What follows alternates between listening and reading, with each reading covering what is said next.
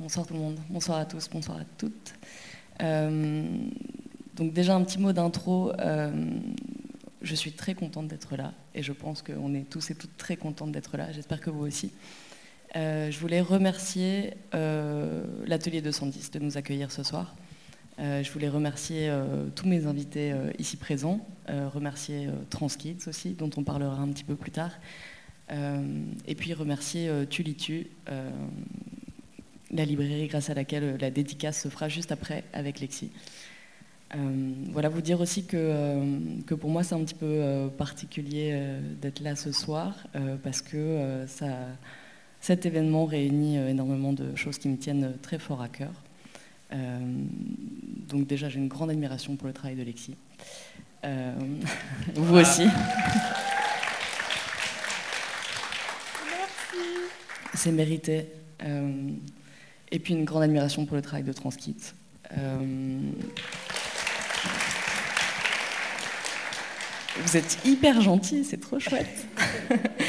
Euh, et, voilà, l'atelier 210, lieu de cœur dans lequel j'ai pu travailler, ainsi que la librairie Tulitu. Donc c'est vraiment tous mes petits euh, chouchous qui sont réunis ce soir, donc c'est trop chouette.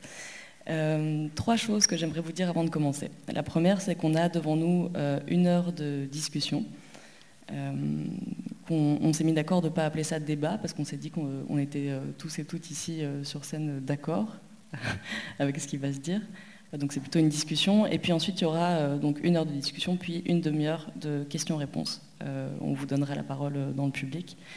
donc si vous avez des questions, réactions, des désirs de partager quoi que ce soit, gardez bien tout ça en tête pour la fin de la rencontre. Il y aura un moment pour ça. Euh, je voulais aussi vous dire qu'on est ici pour parler euh, de et parler avec, euh, mais certainement pas pour parler sur. donc ici, on n'est pas en train de regarder les transidentités ou les personnes trans comme des objets d'études, comme ça peut être fait parfois, mais vraiment comme des sujets. on va chacun et chacune parler depuis notre point de vue situé, depuis notre vécu, qu'on va vous énoncer tout à l'heure. et je pense que et d'ailleurs je suis sûre, euh, qu'on est tous et toutes concernés par ces questions, qu'on soit euh, directement concernés, qu'on soit euh, des personnes transgenres, qu'on soit de la famille, des proches ou qu'on soit des personnes cisgenres. si vous ne connaissez pas ce terme, on va aussi vous l'expliquer tout à l'heure. Et si vous ne connaissez pas le terme cisgenre, c'est probablement que vous l'êtes. Petite pique au passage, mais je peux me permettre. Euh, enfin, la dernière chose euh, que je voulais vous dire, c'est qu'on est tous et toutes dans un travail euh, de déconstruction. On n'en est pas au même niveau. et donc voilà, il n'y a pas de honte à ça. on fait des erreurs, on est en apprentissage. Je fais des erreurs également. J'espère que ça ne va pas trop arriver ce soir, mais c'est possible. donc voilà, c'est pas grave en fait de pas être spontanément conscient, consciente, éduqué et sur ces questions. Euh, je voudrais juste qu'on s'écoute euh, tous et toutes avec euh, bienveillance et je suis persuadée que c'est ce qui va se passer. Voilà, ça c'est pour le petit mot d'intro. je vais en profiter pour me présenter. C'est pas très poli de le faire en premier, mais vous allez vite comprendre pourquoi. c'est parce qu'en fait, je ne vais pas présenter mes invités et eux, c'est que et ES en fait même. mais chacun et chacune va se présenter pour elle et pour lui. Donc moi, je m'appelle Camille Loiseau. Je suis une femme blanche cisgenre et je suis euh, chercheuse en études de genre euh, et intéressée et investie dans les questions euh, LGBTQIA. Voilà, je parle depuis ce point de vue avec tous les biais possibles qu'il implique. Lexi, je vais te laisser la parole pour te présenter. Bonsoir déjà et merci d'être là. Mais merci à vous pour l'invitation, pour cet accueil, merci pour cette chaleur humaine belge. Ça fait très plaisir d'être là. Euh, donc moi c'est Lexi, j'ai fondé il y a maintenant bientôt trois ans le compte euh, Instagram Aggressively Trans où je parle de transidentité sous une multitude de points de vue, avec mon expérience de chercheuse en histoire de l'art, de personnes concernées. Euh, j'essaye à la fois de, créer un espace qui soit empouvoirant pour les personnes concernées et pédagogique pour les personnes qui ne le sont pas. Et je viens d'écrire un livre sur un peu en prolongement de ce compte Instagram un livre qui s'appelle donc Une histoire de genre, guide pour comprendre et défendre les transidentités, qui est juste ici et qui sera euh, aussi disponible du coup tout à l'heure pour la séance de dédicace et qui est super. Merci Lexi. Nils, est-ce que tu veux bien te présenter à ton tour? Bonjour à tout le monde. donc moi je m'appelle Nils Delvaux, je suis un homme trans, blanc et je milite depuis... Hmm, je ne sais pas trop si je milite en fait, je me suis investi chez TransKids depuis 2019.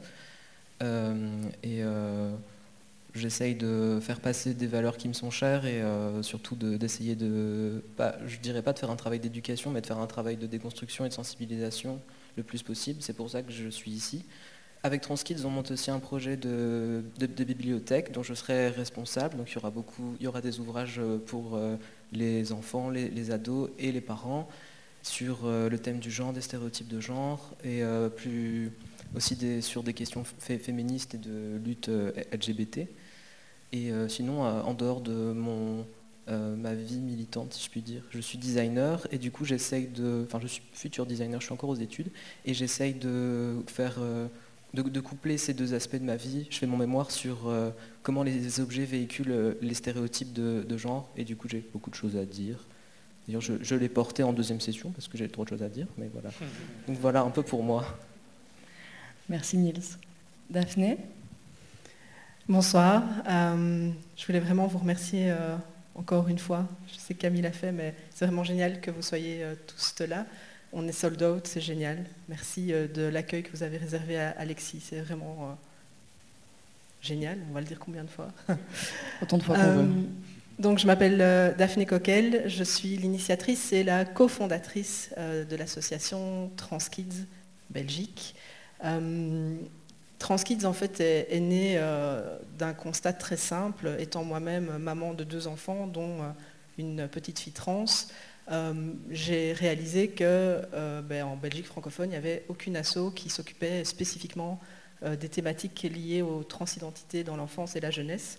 Et donc c'était clairement un, vide qu'il fallait, remplir. Et c'est tout simplement comme ça que, que Transkids est né.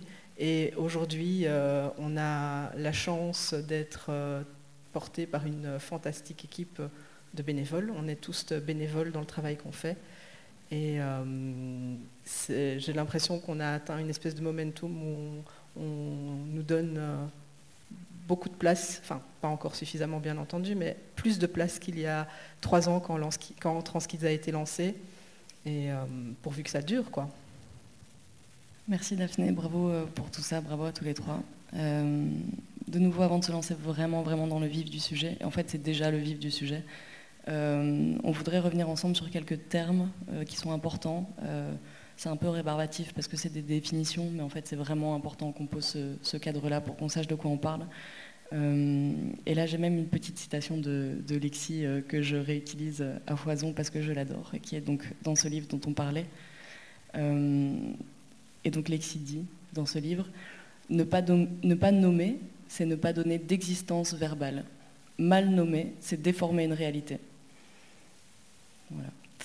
Euh, ça parle de, cette citation parle d'elle-même. Euh, il faut qu'on soit tous et toutes conscients que euh, les mots ont une histoire, un héritage, un impact, qui servent à notre façon d'appréhender le réel et la société, de la refléter, mais aussi de la construire. Euh, d'où l'importance de redéfinir euh, ces termes aujourd'hui, ou tout simplement de les définir pour euh, celles d'entre vous qui, ne les connaîtraient pas encore.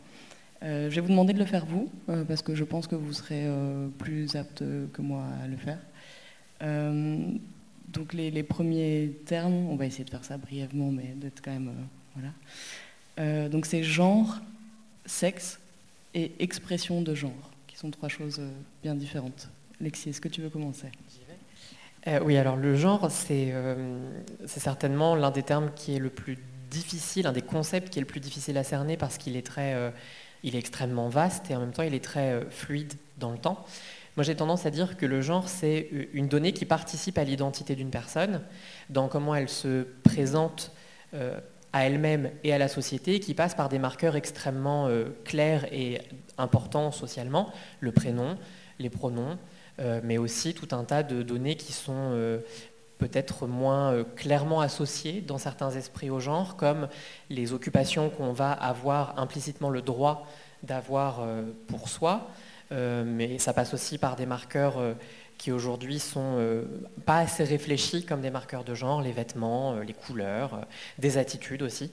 Et que je crois qu'il est important de préciser que le genre, c'est une donnée qui, dans le temps, n'est pas du tout fixe qu'elle a beaucoup évolué dans une société donnée au travers des siècles et que d'une société à une autre, on ne vit pas du tout le genre de la même façon, il ne se structure pas du tout de la même façon non plus, et que ça montre que ce n'est pas du tout une donnée qui est intrinsèquement prédéfinie et qui est euh, une sorte de monolithe qui ne bouge pas.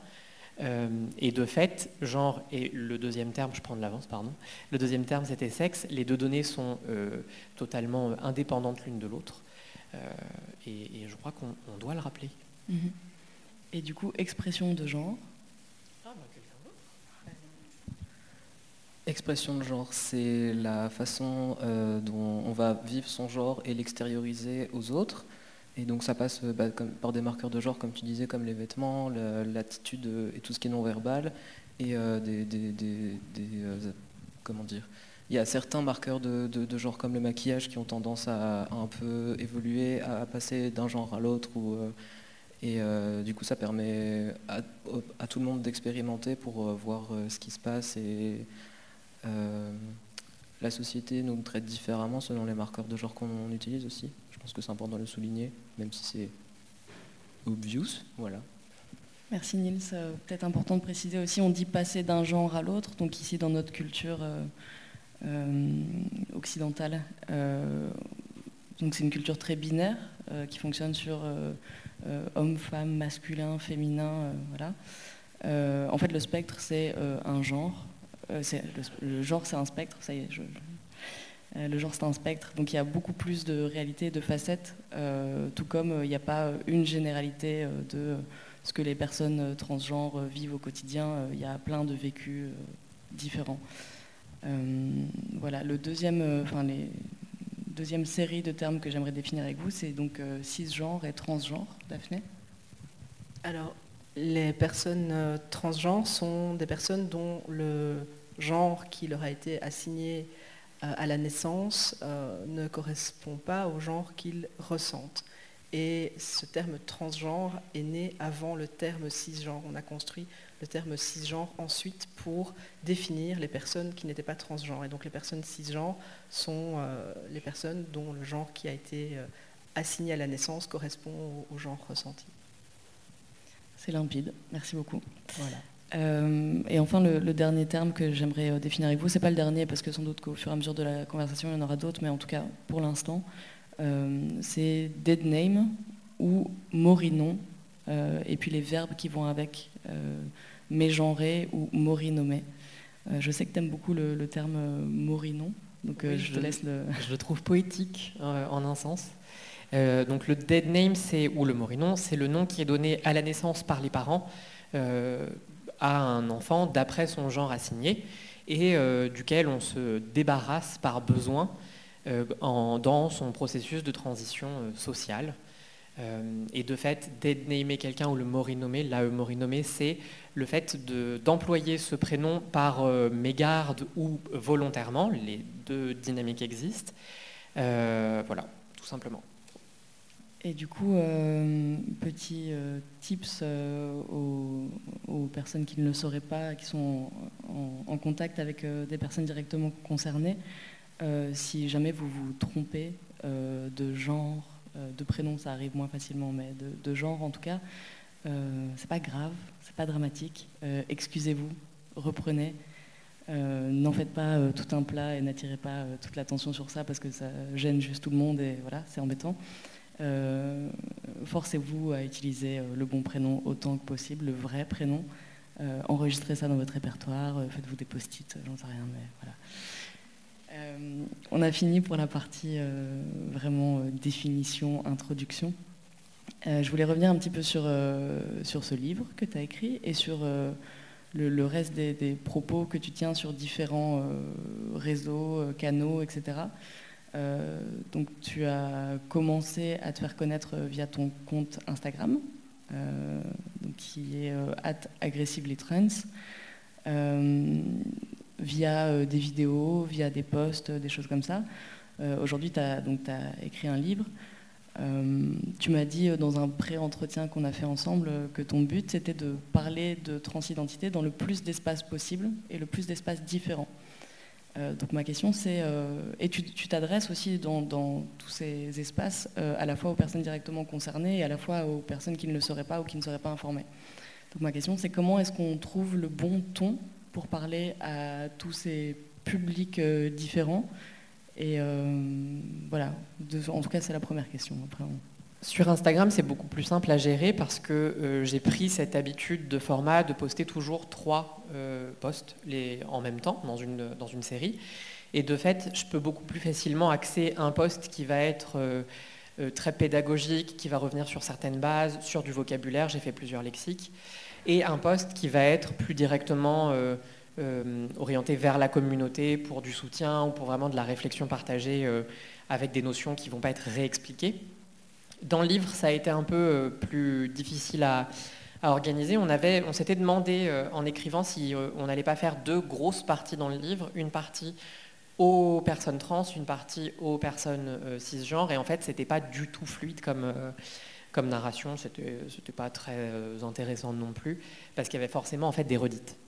je crois que de toute façon que tous les tons ils sont, ils sont nécessaires et ils sont complémentaires qu'on a besoin d'avoir des tons euh, extrêmement euh, incisifs, extrêmement euh, radicaux, qui transigent pas sur le, fond ou la forme, et qu'on a besoin aussi de faire de la pédagogie. Et je crois aussi que ce que je fais, c'est beaucoup de pédagogie sans jamais transiger sur des idées qui peuvent parfois être un peu radicales. D'ailleurs, ma maman me dit que des fois, j'y vais un peu fort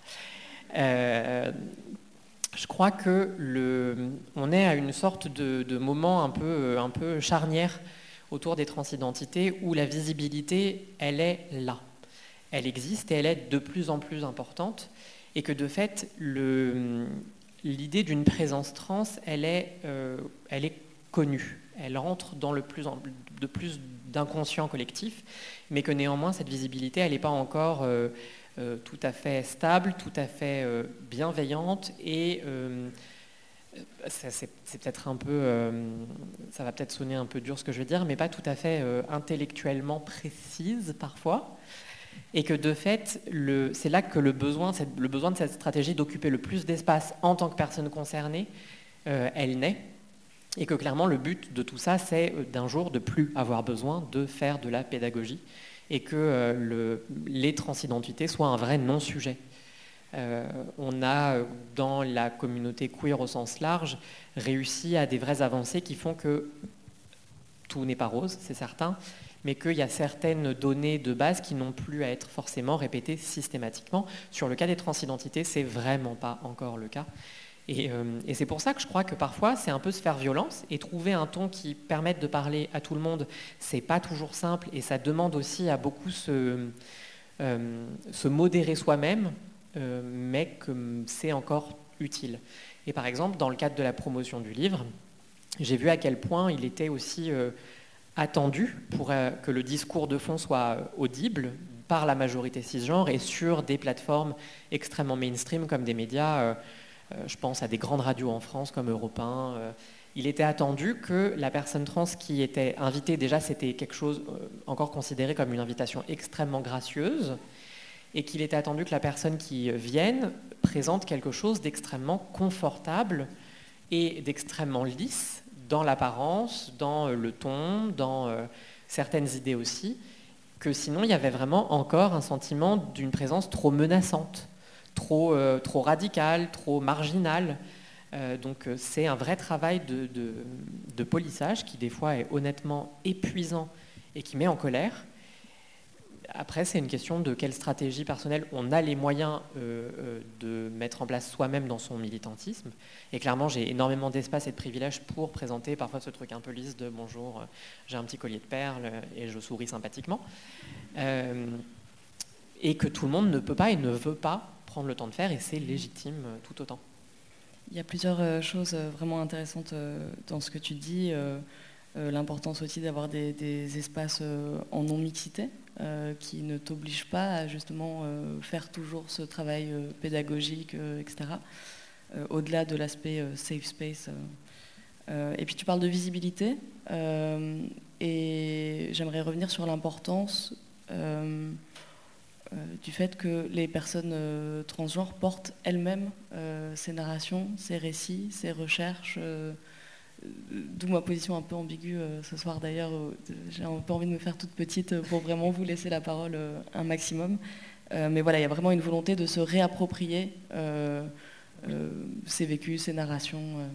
Oui, parce que déjà, c'est quand on, se les réapproprie et qu'on contrôle soi-même pleinement l'espace de parole et nos propos, c'est pour ça que j'ai choisi Instagram, qu'on euh, a la création de contenus qui peuvent devenir des archives, ce qui pour moi est un enjeu extrêmement important, et qui en plus ne soient pas euh, euh, moulinés par justement cette espèce de, filtre qu'il faut pour un public peut-être plus large et sur certaines plateformes.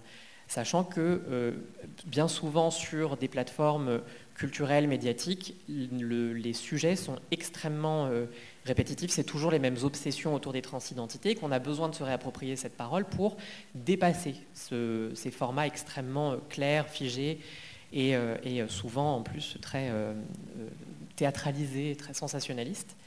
et je crois aussi que l'un des buts, c'est effectivement de faire ce travail qui est de plus en plus fait par plein de personnes merveilleuses. Je, prendrai le temps à la fin de citer plein de références que j'admire et que j'aime beaucoup, pour que en fait, ça soit des espaces fixes, clairs, euh, pour qu'au quotidien, plein d'autres personnes trans euh, qui n'ont pas cette énergie-là, et même nous, de temps en temps, on puisse dire euh, reporte-toi à ces espaces-là, à ces références-là, pour justement nous retirer cette, charge au quotidien de, devoir répéter. Mhm. Je voulais revenir sur cette, idée du livre en deux parties.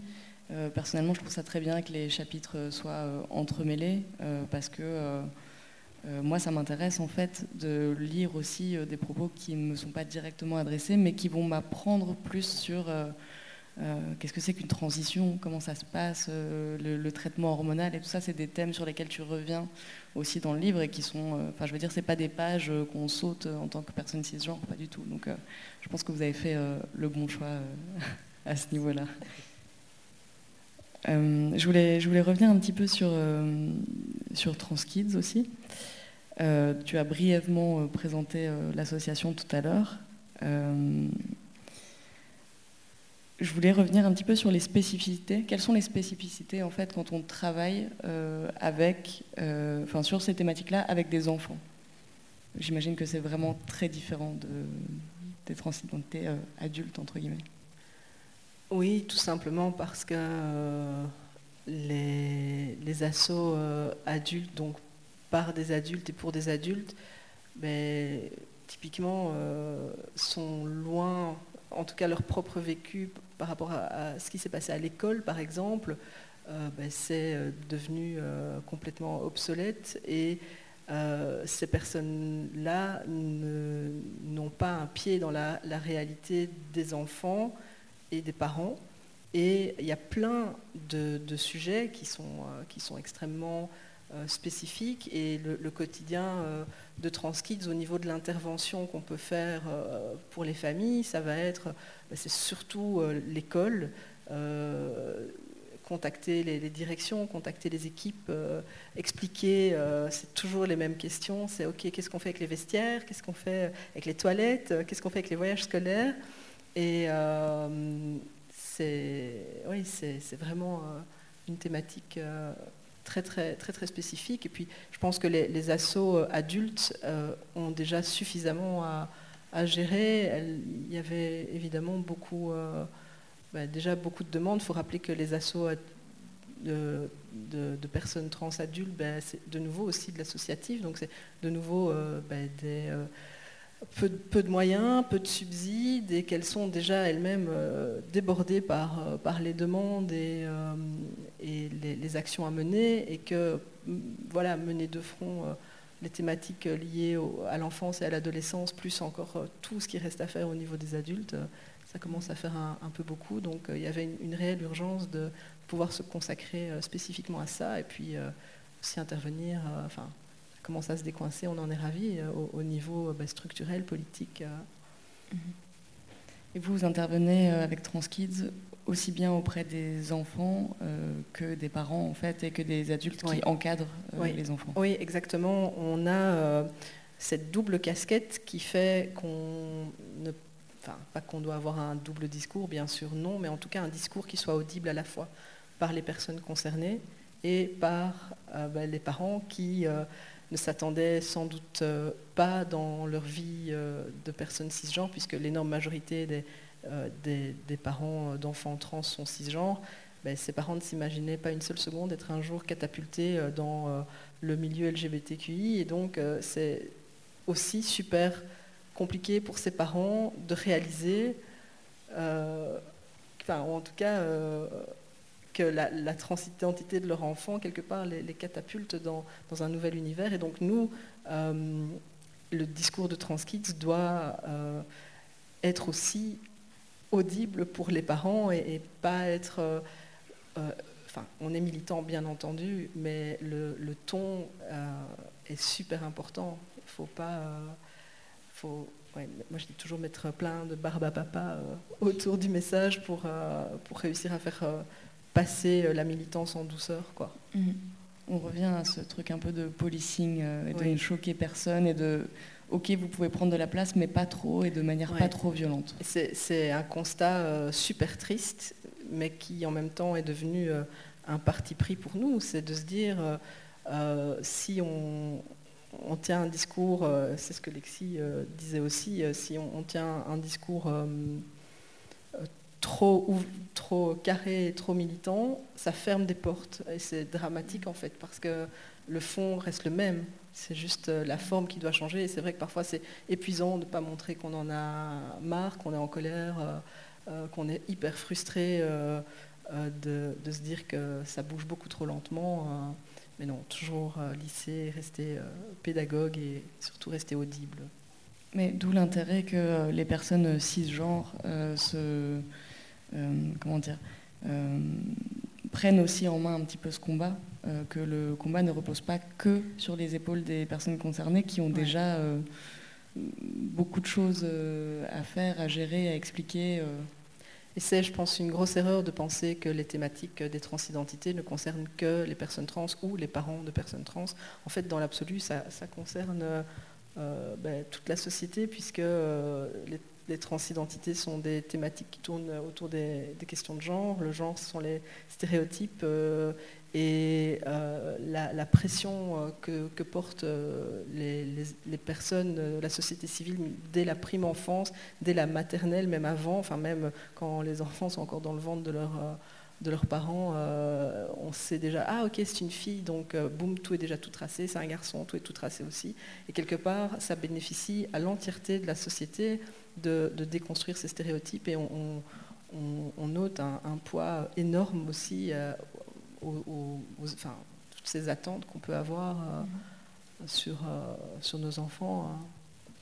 Oui, je crois que c'est un, je crois que c'est un peu un, impensé l'application euh, de tout le militantisme des personnes trans au vécu cisgenre.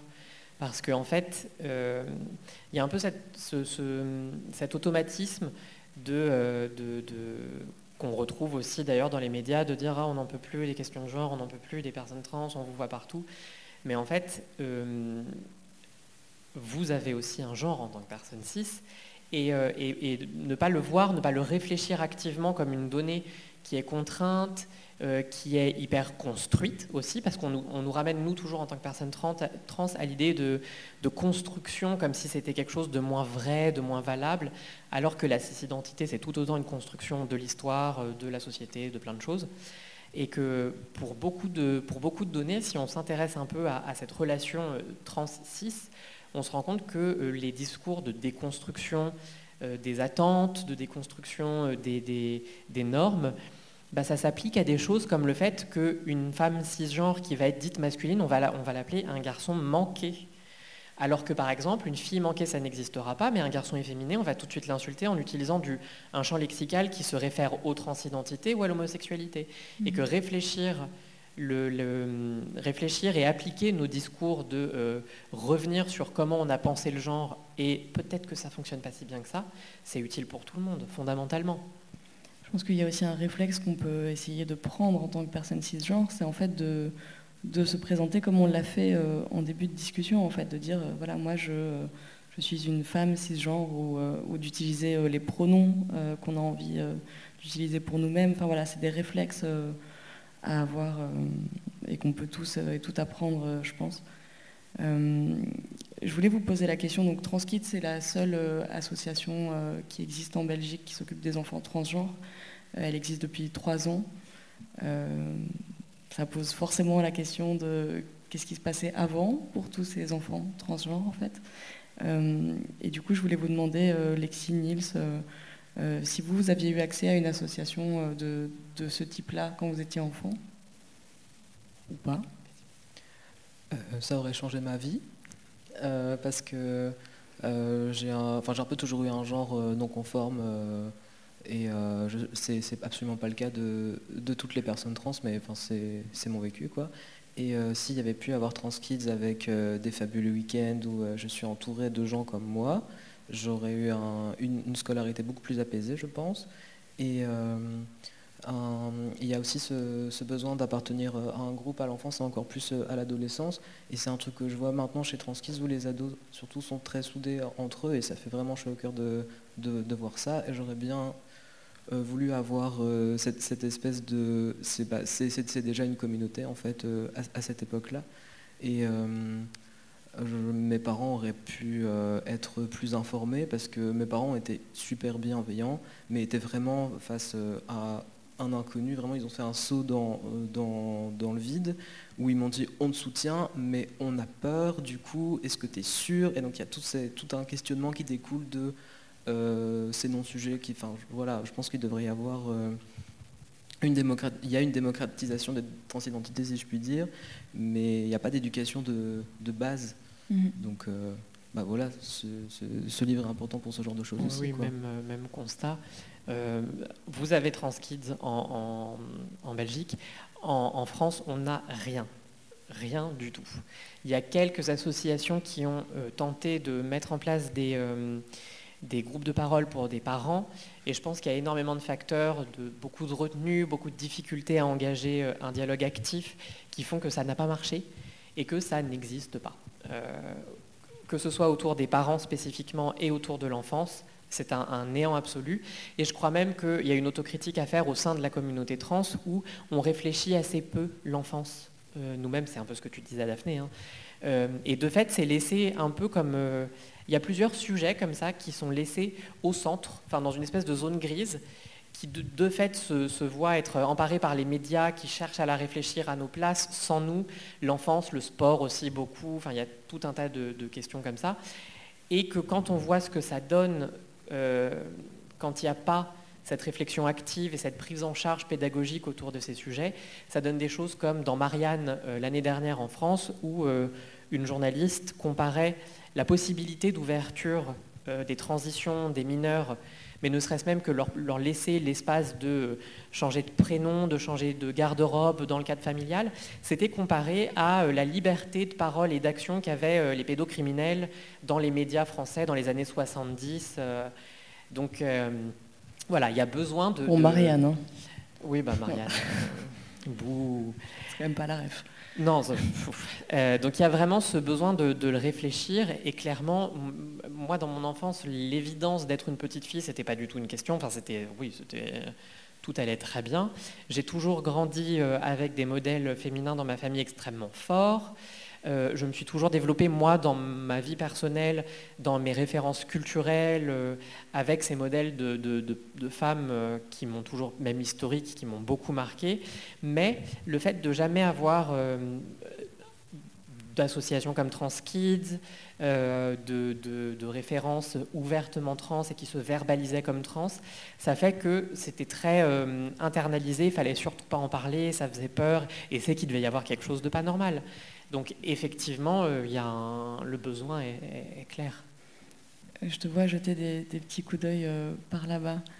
Euh, et, je sais que tes parents sont dans la salle. Oui. coucou papa, coucou maman.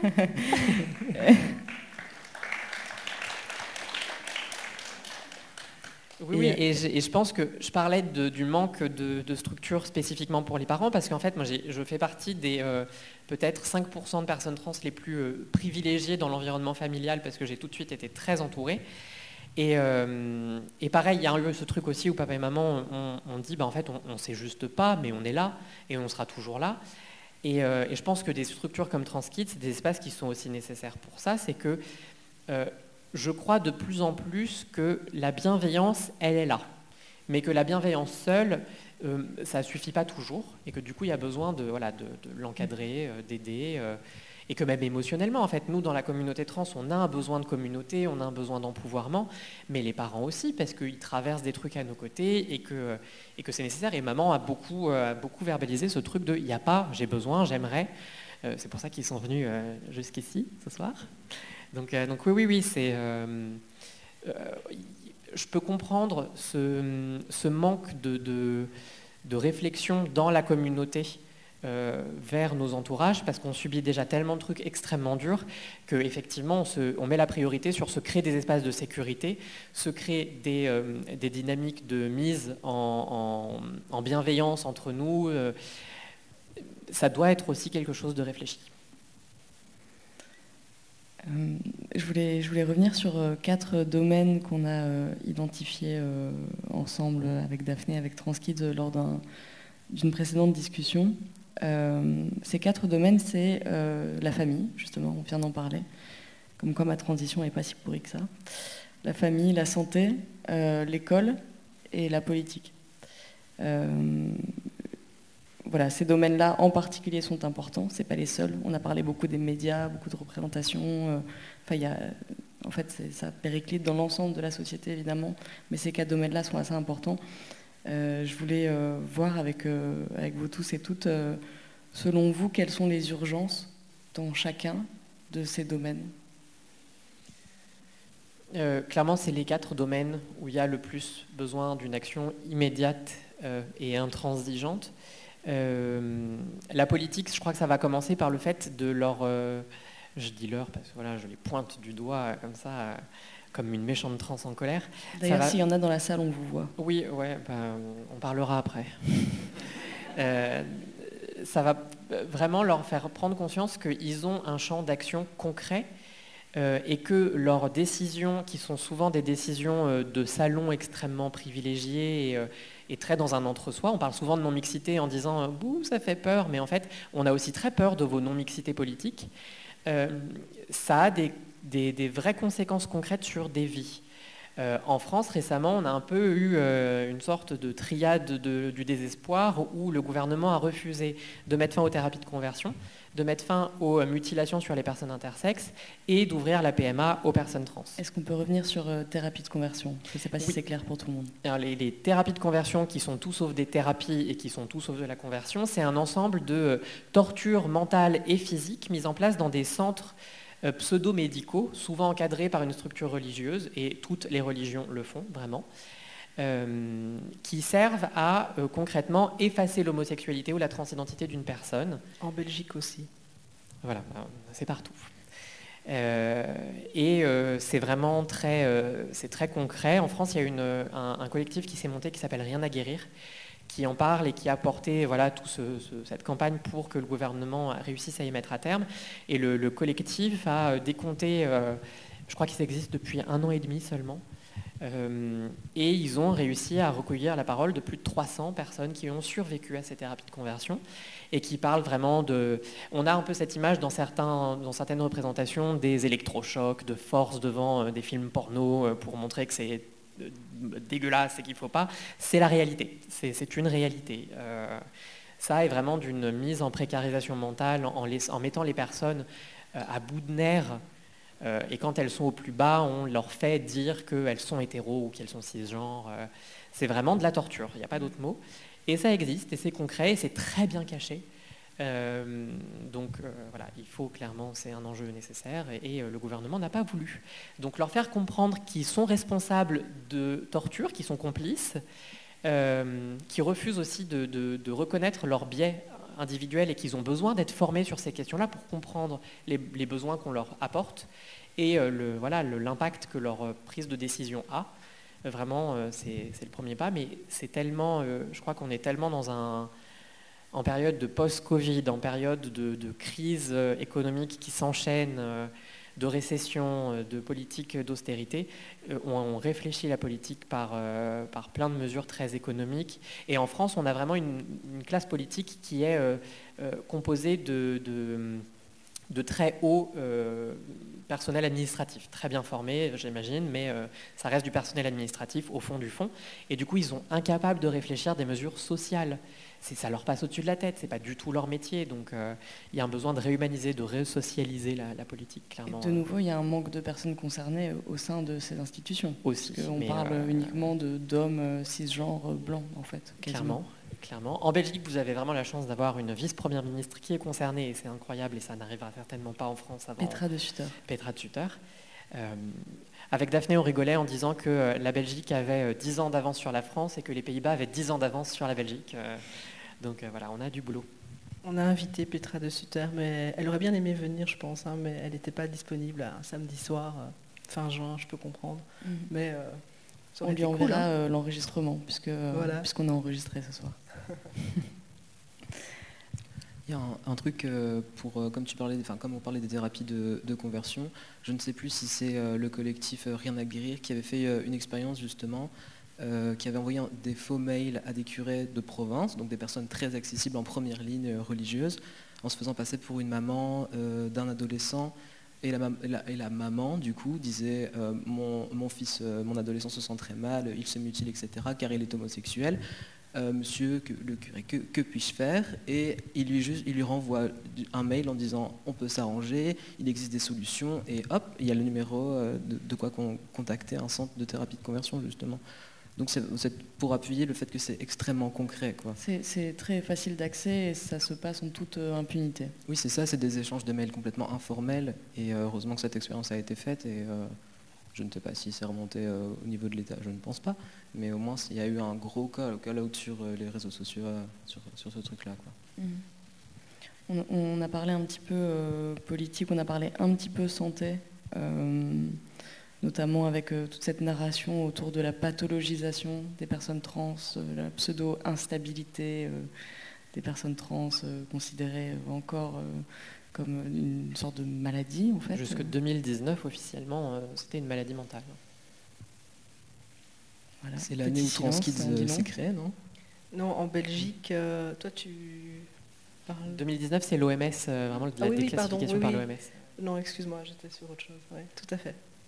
Est-ce que tu veux réagir sur euh, un petit peu la situation en Belgique et sur ces quatre domaines euh, dont on vient de parler, euh, sur les urgences selon toi dans ces domaines? Nous, on a eu le passage d'une loi de mémoire 2017, la loi Gaines. Jusqu'alors, effectivement, les, personnes trans qui voulaient pouvoir changer leur marqueur de genre sur leur carte d'identité devaient encore se faire stériliser. Et, Pareil en France. Est-ce que c'est toujours le cas en France? Non, euh, ça a été, hein. euh, ça a été euh, abrogé en 2017, mais pas par une décision interne en France, parce qu'il y avait eu un dépôt de plainte par le, Conseil des droits de l'homme de l'Union européenne contre la France. À, plusieurs reprises, je crois. La France a été condamnée plusieurs fois. oui, donc en fait, la pathologisation ici en Belgique, elle n'est pas si lointaine, et puis elle, en fait, elle est même encore carrément présente. Euh, puisque au niveau euh, des, enfants euh, et ados trans, il y a deux dates fondamentales à, connaître. Il y a l'âge de 12 ans et l'âge de 16 ans. Donc en gros, il faut se dire qu'aux aux yeux de la loi en Belgique, les enfants trans de moins de 12 ans n'existent pas, alors que moi je peux vous garantir qu'ils existent. donc à 12 ans, les, enfants trans peuvent changer le prénom sur la carte d'identité, malheureusement avec l'aval des deux parents ou tuteurs légaux, ce qui, euh, dans un monde où on divorce de plus en plus et où les enfants euh, sont souvent un enjeu euh, crucial pour mettre des bâtons dans les roues, ben, ça complique vachement la donne, évidemment, de permettre que les deux parents tombent d'accord. Et puis, alors à 16 ans, là, on peut changer le marqueur de genre, là, de nouveau avec l'accord des deux parents ou des deux tuteurs légaux, et magie, waouh, un petit papier euh, d'un pédopsychiatre qui atteste que l'enfant est en pleine euh, possession de ses facultés de discernement.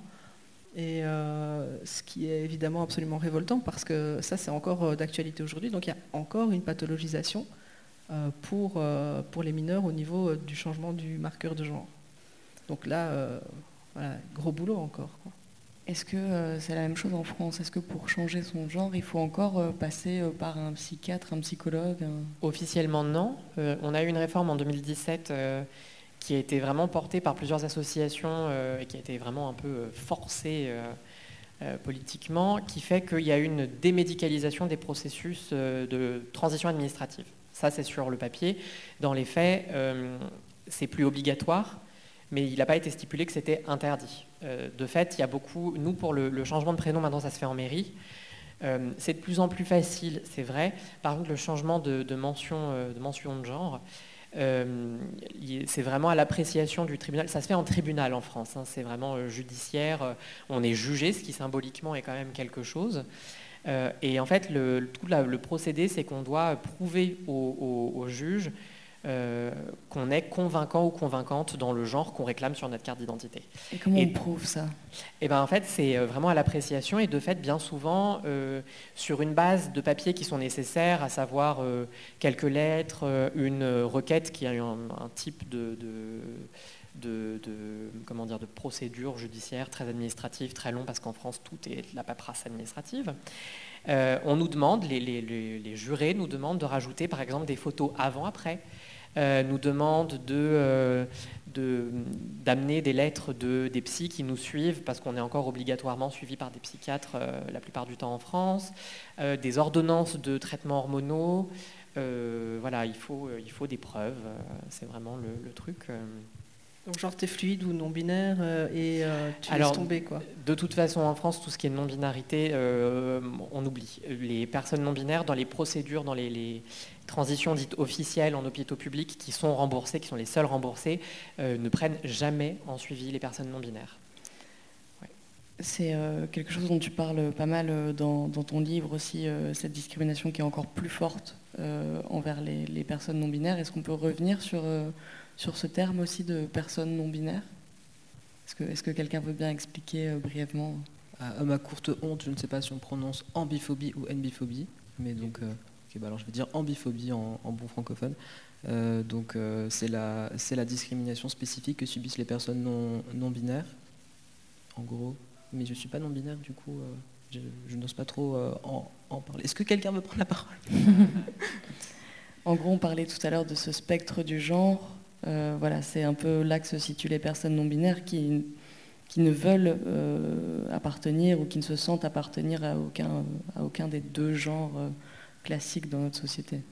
Et c'est vrai qu'il y a cette euh, spécificité euh, de dire que ça ne peut pas exister, qu'on n'arrive pas en Occident à, théoriser la possibilité de ne pas être soit un homme, soit une femme, de ne pas avoir de genre, d'en changer de façon fluide, alors que historiquement, euh, dans énormément de sociétés dans le temps, finalement, quand on, on parle aujourd'hui de transidentité historique,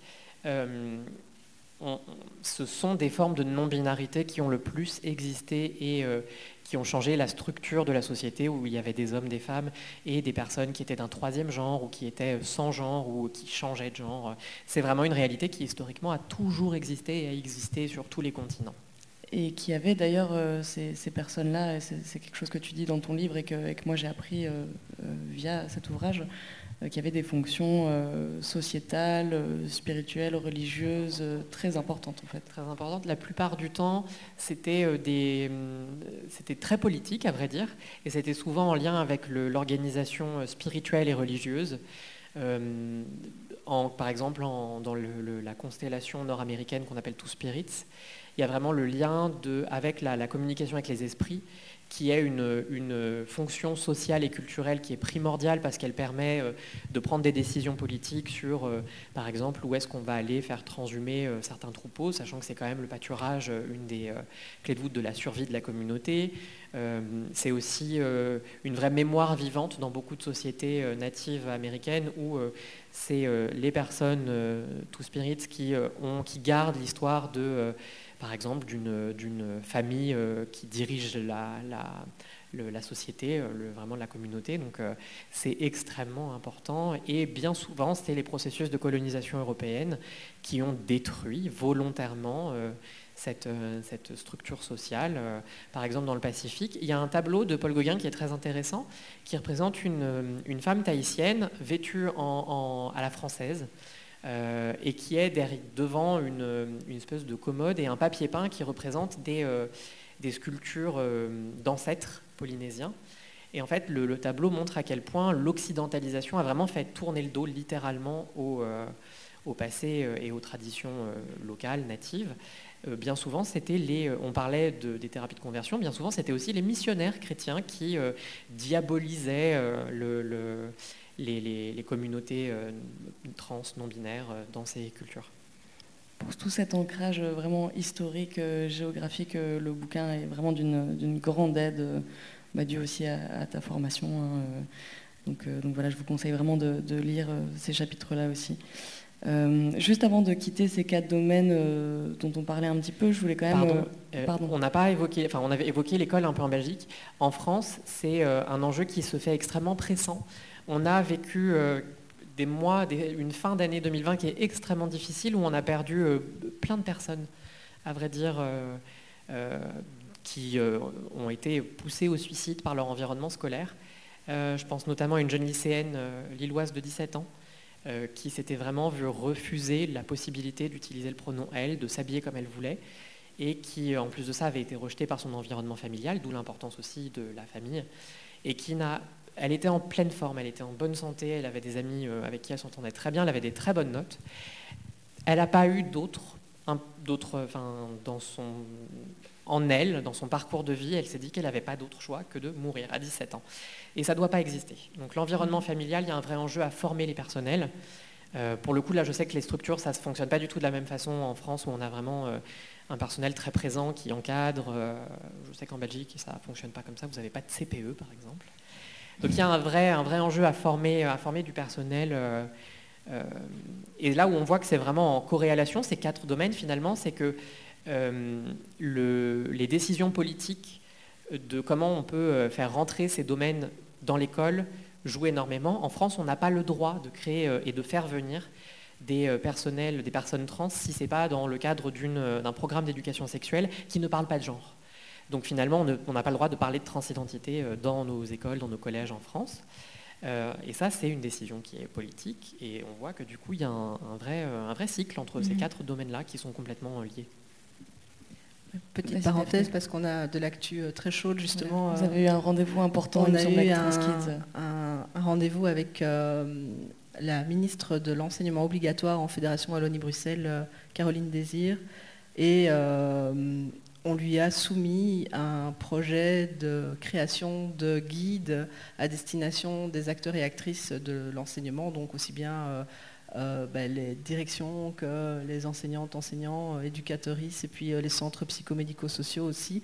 Et l'idée, c'est vraiment, parce qu'on s'est rendu compte au, au, fur et à mesure de nos interventions sur le terrain, dans les écoles, que même quand les écoles étaient de bonne volonté, elles étaient frustrées de pas avoir de vademecum, un support qui euh, leur permette euh, de, de savoir concrètement mais, comment faire avec les toilettes, comment faire avec... Euh, je sais que ça semble anecdotique, mais ça, ça, les, ça les, obsède. Hein. Les toilettes, les vestiaires, les, les, les excursions, c'est toujours ça qui revient. Oui, oui, ok, on, prénom, ok, c'est bon, mais on fait quoi avec les toilettes et les vestiaires?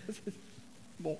Alors et donc, c'est quand même euh, pas si compliqué au final. Oui, c'est ça en fait. Et, euh, donc c'est, on, est super enthousiaste évidemment euh, parce que la ministre et son équipe nous ont écoutés avec énormément de, de bienveillance et un réel intérêt. Donc on croise les doigts pour que le financement suive, puisque évidemment on a besoin de subsides pour engager des personnes pour travailler sur ce mmh. projet de création de guides et puis euh, euh, de formation, enfin campagne de sensibilisation et puis formation sur le terrain des acteurs et actrices dans les écoles. Donc on espère évidemment avoir de bonnes nouvelles très rapidement, mais oui, clairement, ce serait tellement fondamentale en fait, parce qu'à mhm. ce stade-ci, il n'y a rien. Il y a quand même beaucoup d'écoles euh, qui ont besoin que ça vienne d'en haut, quoi. Qu'il y ait, euh, euh, bah oui, le cabinet de la ministre ou une loi ou quelque chose qui dise oui, vous avez le droit de utiliser le prénom social de l'élève et de genrer l'élève comme l'élève vous le demande, même si les parents ne sont pas d'accord en fait. Oui, vous avez le droit et vous faites rien de mal, au contraire. Mhm. C'est super important et c'est en fait votre devoir en tant qu'école de, de ne pas nuire à l'enfant. Mm. C'est son intérêt supérieur qui prime avant tout. On le disait en tant que, parent d'enfants transgenres, mais aussi en tant que parent d'enfants cisgenres, euh, vous avez aussi un rôle auprès de, vos écoles, des directions euh, des écoles, euh, d'aller les trouver et de leur demander en fait des écoles et une société en général plus inclusive.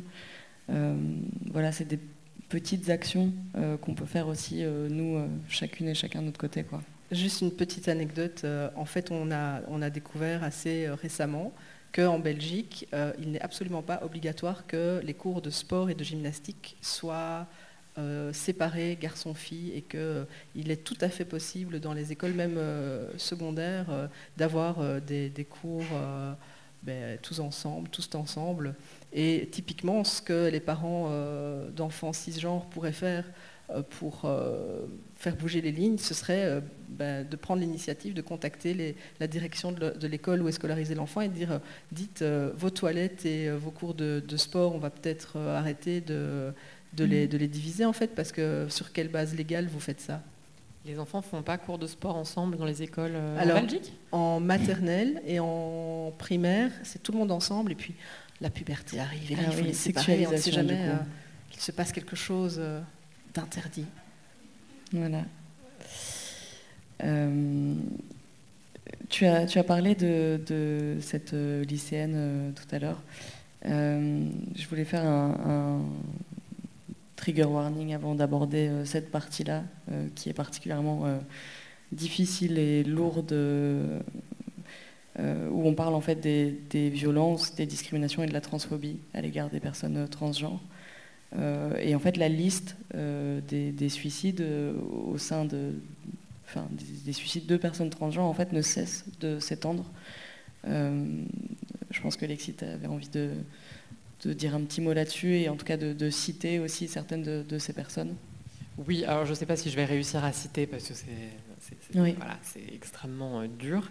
Mais je crois qu'il est très important quand on parle, on, mentionnait euh, tout à l'heure cette liste des sujets qui posent énormément de curiosité et qui reviennent beaucoup dans le, traitement médiatique des personnes trans. Les suicides, ça en fait partie. Mm. Bien souvent, on s'intéresse énormément aux morts des personnes trans, ce qui montre une sorte de, voilà, d'obsession un peu morbide, c'est qu'on réfléchit très peu les conditions de vie matérielle des personnes trans quand elles sont là. Par contre, quand il s'agit de leur cadavre, tout de suite, ça pose 20 000 questions et on réfléchit. Euh, et bien souvent, quand on parle de suicide des personnes trans, on l'isole à un phénomène euh, d'instabilité de, la personne, euh, de fragilité émotionnelle. C'est elle, dans son petit coin, c'est des actes isolés. L'un des gros enjeux autour de cette question, c'est d'en faire un, phénomène de santé publique. on est en sortie de pandémie, je crois que les questions de santé mentale sont de plus en plus présentes et qu'on se rend bien compte que c'est une réalité très, très prégnante et qu'il faut mettre en place des structures. L'un des prochains pas, c'est de se rendre compte que selon, euh, euh, euh, selon à quel groupe social on appartient, et spécifiquement si on appartient à une minorité sociale, cette question de la santé mentale, elle est rendue encore plus présente. c'est valable pour les personnes trans, mais c'est aussi valable pour les personnes racisées, c'est valable pour les personnes handies avec les questions de non-accessibilité qui précarisent et qui isolent énormément. donc c'est vraiment une question transversale cette santé communautaire. Alors rien que parler de santé communautaire en France, je pense que je serais fiché S. Mais c'est vraiment comme ça qu'il faut l'aborder, c'est qu'il euh, y a des besoins spécifiques parce qu'il y a des violences spécifiques. Euh, et qu'on parle de plus en plus de transphobie. On a donc bien conscience qu'il y a une violence spécifique, mais d'un seul coup, quand il s'agit du coup de créer des, réponses pour les personnes trans et seulement pour les personnes trans, d'un seul coup, tout le monde se tourne le dos.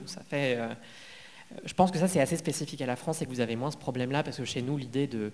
Voilà, on a cette idée d'universalisme de la République française, euh, euh, le pays des droits de l'homme, de, voilà, des philosophes des Lumières, bref.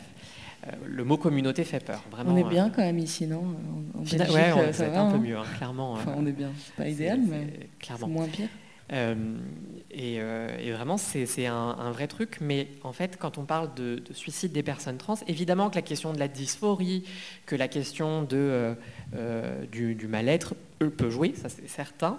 Mais si on n'avait pas un quotidien de lutte à se prendre des bâtons dans les roues, à se prendre des regards, enfin, si on ne se prenait pas des violences physiques, des violences morales au quotidien, je pense que euh, clairement, ça solutionnerait énormément de choses et que les suicides baisseraient drastiquement. Et l'environnement familial euh, autour de cette question est particulièrement important. Une statistique que je, euh, une donnée que je, cite à chaque fois que j'en ai l'occasion, c'est euh, en 2013, il y a un, rapport qui a été euh, rapporté au Conseil de l'Europe par un monsieur qui s'appelle Eric Schneider. Et dans son étude sur les coming out chez les personnes trans notamment, il a montré que après un coming out trans, les ados étaient à un risque extrêmement plus élevé de violences sexuelles par des membres de leur famille. Et euh, il précise que ces violences, elles sont soit dans la mentalité de la personne qui la commet, correctrice, on revient un peu sur l'idée de la thérapie de conversion, on est quelque chose à guérir, ou punitive. L'environnement familial et la, violence est une réalité qui peut venir de partout, qui peut venir tout le temps. Euh, et vraiment, euh, voilà, les personnes cisgenres ont une responsabilité parce que bien souvent, elles en sont la cause. Alors, ça fait jamais plaisir de s'entendre dire que euh, vous êtes responsable, et le vous n'est pas, euh, je vous pointe, je pointe du doigt personne, mais c'est quelque chose de collectif. Euh, et ça, doit, ça, sera résolu que, que comme ça. On parle de santé publique, on parle de responsabilité collective, de sensibilisation collective, et c'est pour ça aussi qu'il faut tout le temps en parler. Et je, je crois aussi qu'autour de ces suicides, euh, ils ont une conséquence à l'échelle de la communauté trans. Je crois qu'il y a un vrai trauma collectif euh, au fait de perdre des proches au fur et à mesure. Et vraiment, il y a ce truc de, je ne sais pas si ça te le fait, Nils, mais un peu de se réveiller, de se dire, j'espère qu'aujourd'hui, il va rien se passer. Et que quand il y a un peu cet enchaînement, c'est se réveiller, pas en se disant, j'espère qu'il va rien se passer, mais en se demandant qui ça va être. Et vraiment, euh, envoyer des textos à tout le monde en disant, comment tu vas en ce moment? Si ça va pas, tu parles parce que parce que c'est une réalité. On, perd, euh, on perd des proches euh, et, ça laisse des, traces extrêmement, euh, extrêmement profondes. Mais oui, bah, j'ai ce même ressenti, mais de façon du coup moindre parce que bah, je suis un homme trans et donc du coup je subis pas la, transmisogynie, donc l'oppression spécifique aux femmes trans qui coupe transphobie et sexisme et, misogynie en fait pour euh, expliquer le mot. Mais euh, oui, dans- lors du, jour du souvenir trans, bah, c'est toujours un truc spécial quoi. Et euh, bah, les gens autour de moi qui sont pas, concernés ou qui sont qui ne savent pas que ça, existe me demandent pourquoi est-ce que je suis triste aujourd'hui et du coup je, je leur explique et c'est une violence en plus et ça fait partie de ces micro-agressions ou agressions tout court qu'on subit en tant que personne trans et euh, donc on subit un stress en tant que communauté, on subit du, stress minoritaire en fait. Et donc oui c'est des, questions de santé publique, des choses aussi euh, qui peuvent paraître saugrenues telles les toilettes à l'école, ça fait partie de ce stress minoritaire euh, qu'on doit essayer de aller de soulager quoi. Parce que c'est quelque chose qui pèse sur le poids de chaque individu et qui pèse sur, su- sur un collectif. Je voudrais juste rebondir en disant, en, mettant en lumière une, donnée qui me semble vraiment super importante. Il y a des études aussi qui ont montré que euh, lorsqu'un enfant trans est euh, soutenu par ses parents et par sa famille, mais donc surtout par les parents, euh, sa santé mentale est la même que celle d'un enfant cisgenre. Donc, l'acceptation, la bienveillance euh, des parents, c'est la clé de voûte de la santé mentale des enfants. Bon, après, il y a évidemment les oppressions systémiques, euh, je pense que c'est clair, mais euh, la santé mentale est. Enfin, ouais, les parents ont un, un rôle clé à jouer. C'est la, la Commission pour la santé mentale du Québec qui a aussi montré qu'en plus de ce, de, ce, de ce phénomène, le taux de suicide en passant de, de l'adolescence à l'âge adulte était quasiment réduit à zéro quand l'enfant avait pu avoir accès à son prénom de choix, à ses euh, pronoms et à une transition sociale. Donc quand on parle de, ce- de cette question que le suicide des personnes trans, c'est une question sociale et collective. La preuve, elle est vraiment, enfin, mhm. ça a été montré par des données gouvernementales. Je voudrais vous remercier vraiment très fort d'avoir eu le courage de partager ces vécus-là aussi euh, je vois que, l'heure tourne et je savais pertinemment que nous n'aurions pas le temps de parler de tout ce dont on avait envie de parler ce soir, parce qu'on a aussi envie de, vous entendre.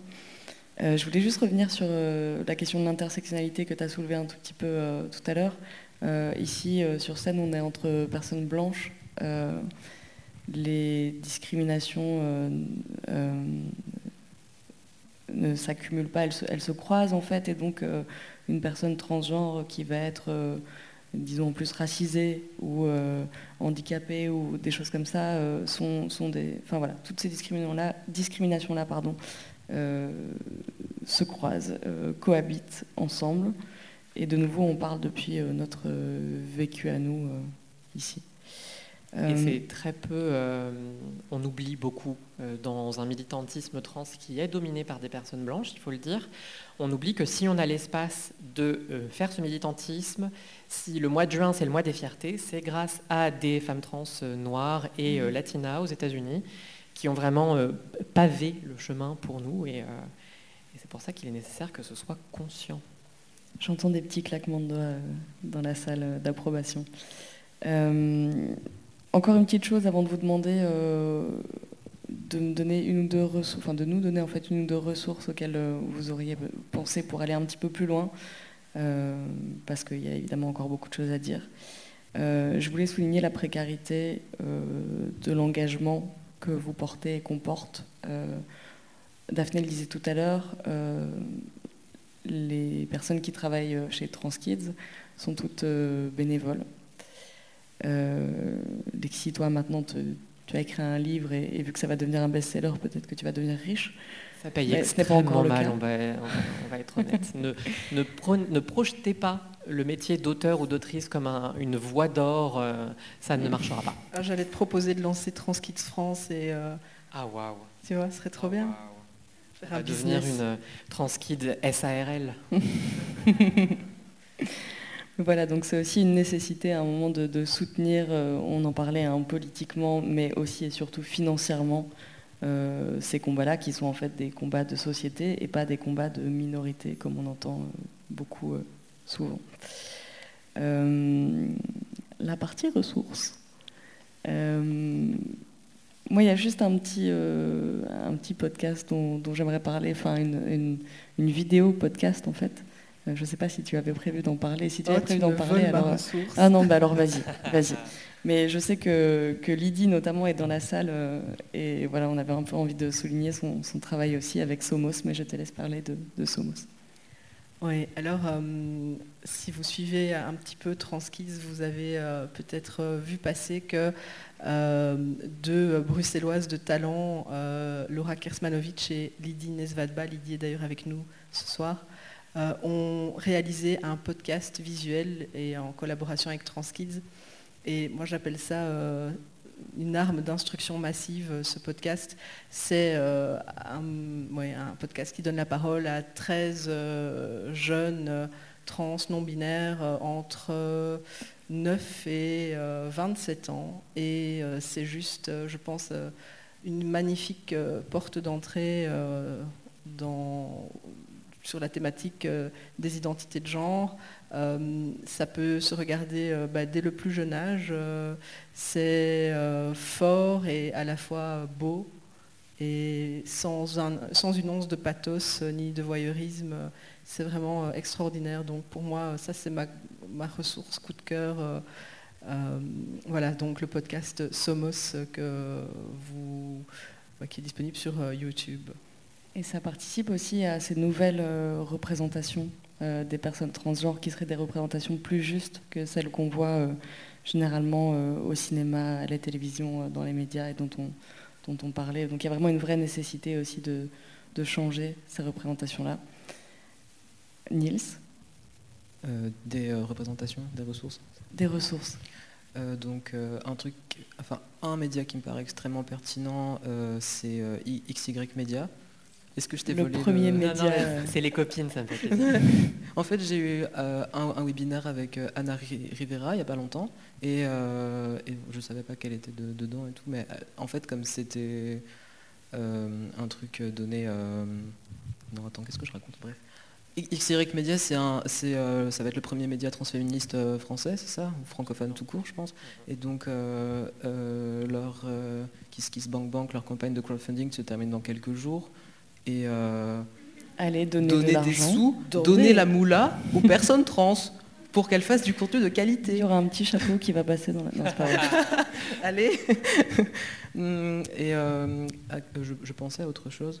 Ben, en fait, euh, Bah, bah, Peut-être ta un- bibliothèque avec Oui, Transkids. voilà. J'allais dire c'est de l'autopromo, mais euh, la, la- la bibliothèque Transkid sera sur pied dans pas longtemps. Et les livres euh, écrits soit par des personnes concernées, soit par des collectifs euh, euh, à plusieurs au- auteurs, etc., sont extrêmement pertinents. Il y a beaucoup d'ouvrages qui retracent les, histoires des, luttes LGBTQI de- depuis Stonewall, par exemple. Et, ou plus spécifiquement les, luttes des personnes trans, genre Thompson Café à San Francisco, je crois que c'est là. Genre c'est un peu le Stonewall des, des- personnes trans. Et les livres sont une mine d'or. Méfiez-vous des livres, euh, parce que du coup moi euh, je fais les librairies en ce moment pour euh, trouver des livres pour la bibliothèque et je, je tombe sur des livres de sociologie, genre ton, ton livre était au Furet du Nord, à Orion Sociologie, et il y avait genre il y avait autant Alice Coffin que d'autres personnes qui sont genre avec lesquelles je suis pas en accord quoi. Et il y a des il y a- il y a des ouvrages qui parlent de sociologie et de transsexualisme etc. Donc méfiez-vous et euh, en général si vous vous renseignez par vous-même bah euh, euh, critique, euh, esprit critique de, de base, croisez les sources et euh, faites, euh, faites attention au contenu que vous absorbez en fait. Je me suis un peu perdu dans ce que je disais. Non, c'était très bien, c'était très complet. Merci Nils euh, pour euh, le petit tips euh, pour ne pas tomber dans des librairies non safe, c'est d'aller chez Tulitu rue de Flandre. Je vous invite à aller là-bas. D'ailleurs, Ariane est là ce soir et donc elle aura les livres après. Vous pouvez lui en toucher un mot. Lexi? Euh, alors sur Netflix, il y a un très bon documentaire dont le titre en anglais c'est Disclosure. Je ne sais plus comment il a été traduit en français, mais la traduction n'est pas top top et très longue en plus. Euh, il est très bien parce qu'il fait intervenir des personnes euh, concernées euh, devant la caméra et derrière, ce qui est très rare et nécessaire aussi.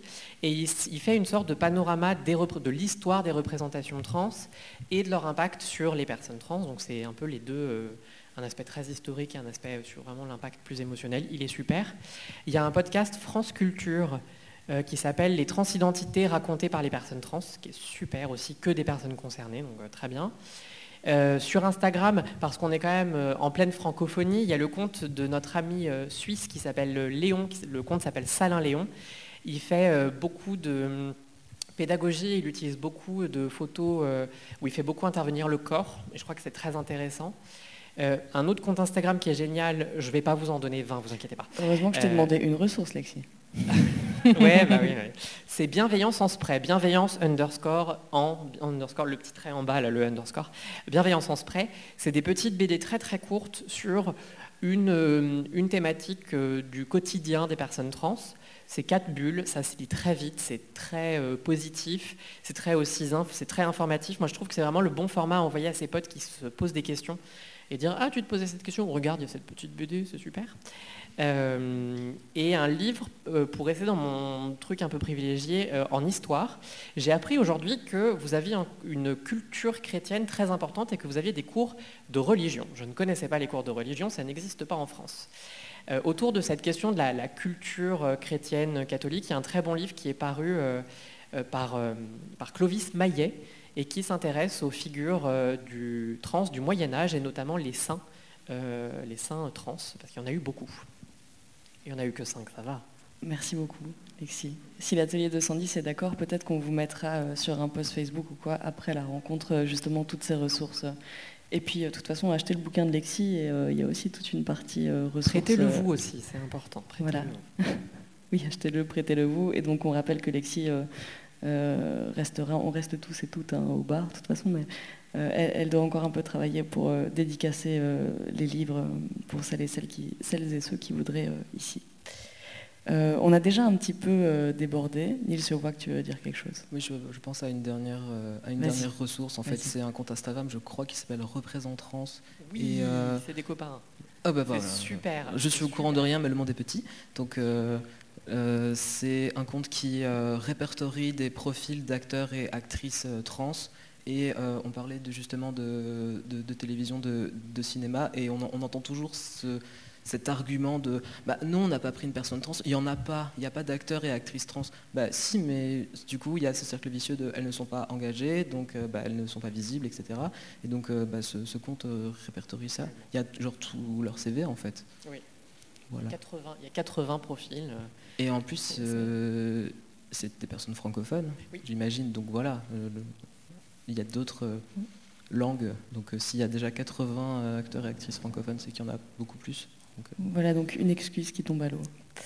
Et il y a ton pote trans euh, Ton pote trans qui est le compte de Sacha. qui est. Sacha et qui est euh, encadrant chez Transkids aussi. Voilà. Donc encore de l'autopromo et honté. Merci beaucoup. Je déteste ce rôle de devoir euh, mettre euh, fin à cette discussion, mais malheureusement, il faut quand même qu'on ait encore un petit peu de temps euh, pour les questions. Enfin, pas malheureusement en fait, parce qu'on a envie de vous entendre, mais voilà, on aimerait avoir toute la soirée, mais on ne peut pas. Euh, merci beaucoup encore euh, à tous les trois euh, d'avoir répondu à ces questions, partagé vos vécus, vos réflexions, vos engagements. Merci pour vos combats au quotidien. Et merci à toi Camille.